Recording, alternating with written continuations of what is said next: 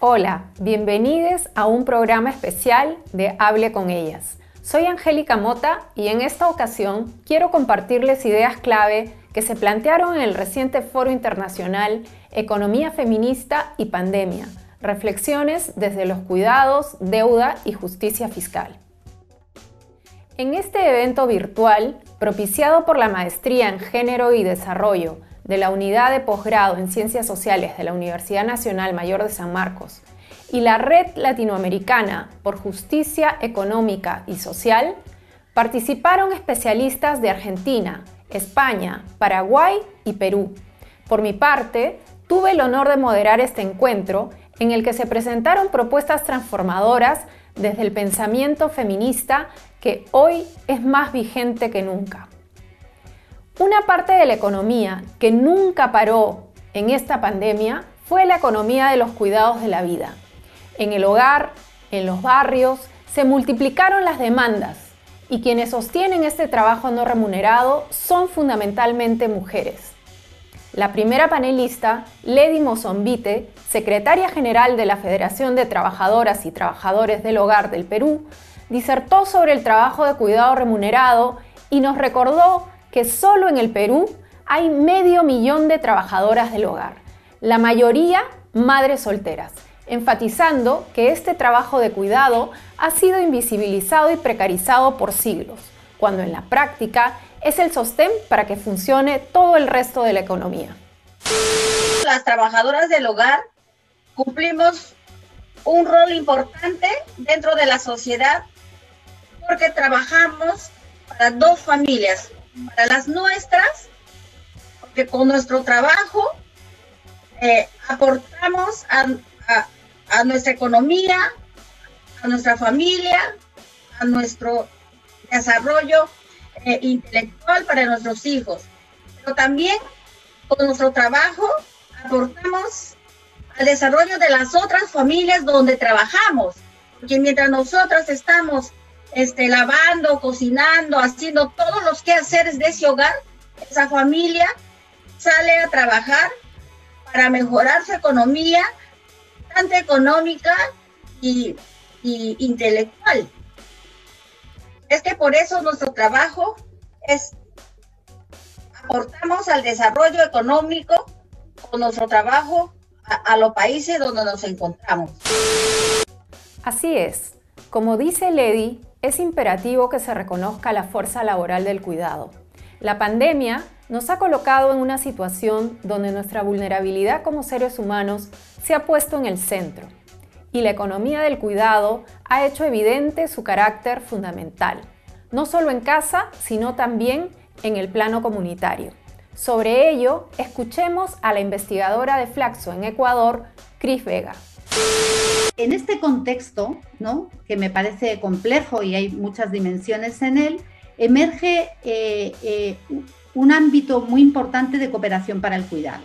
Creo que lo hemos visto en todos los países, en todos los contextos. Canastas, salud mental y telemedicina comunitaria, eh, ferias, retomar el tema de la soberanía alimentaria a partir del aprendizaje de las ferias y la redistribución de alimentos, también proyectos eh, eh, comunitarios de educación, eh, protección a la vivienda ¿no? y a los desahucios, acompañamiento en aborto, es decir, toda una gama de, de, o acompañamiento en violencia, ¿no? de iniciativas comunitarias de cuidado, ¿no? que tienen, yo creo que un aprendizaje detrás de luchas de largo recorrido y que tenemos que conectar muy claramente eh, con las luchas más, más recientes para ver qué se ha aprendido en las luchas recientes con respecto a esas formas de cooperación para el cuidado, que tienen dos dimensiones. Una, el hacer, ¿no? el tejer colectividades compartiendo bienes, recursos, informaciones, eh, alimentos, etcétera, que fortalecen la organización popular cosa que me parece muy importante en estos, en estos momentos, y que además plantea una serie de demandas y de reclamos ¿no? Eh, a los poderes públicos con respecto a esta desprotección. Otra de las alertas que plantea Cris Vega y en la que coincidimos el resto de participantes del foro es que se están difuminando las causas de la pandemia en el discurso público colocando la atención únicamente en su gestión y olvidando mirar de manera crítica qué nos ha traído hasta esta situación. La politóloga feminista Verónica Gagó, por su parte, propone tres cambios indispensables para sobrellevar esta crisis.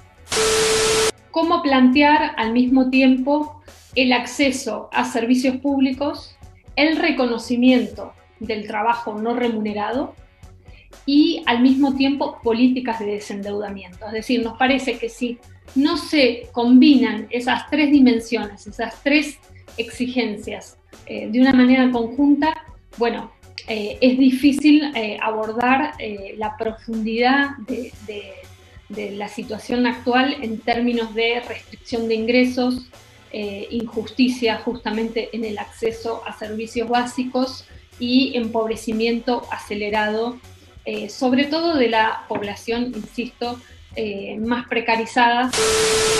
Para que el grueso de la población no pague la factura de esta crisis, como siempre ha ocurrido, urge implementar en el mundo un impuesto a las grandes fortunas. ¿Por qué?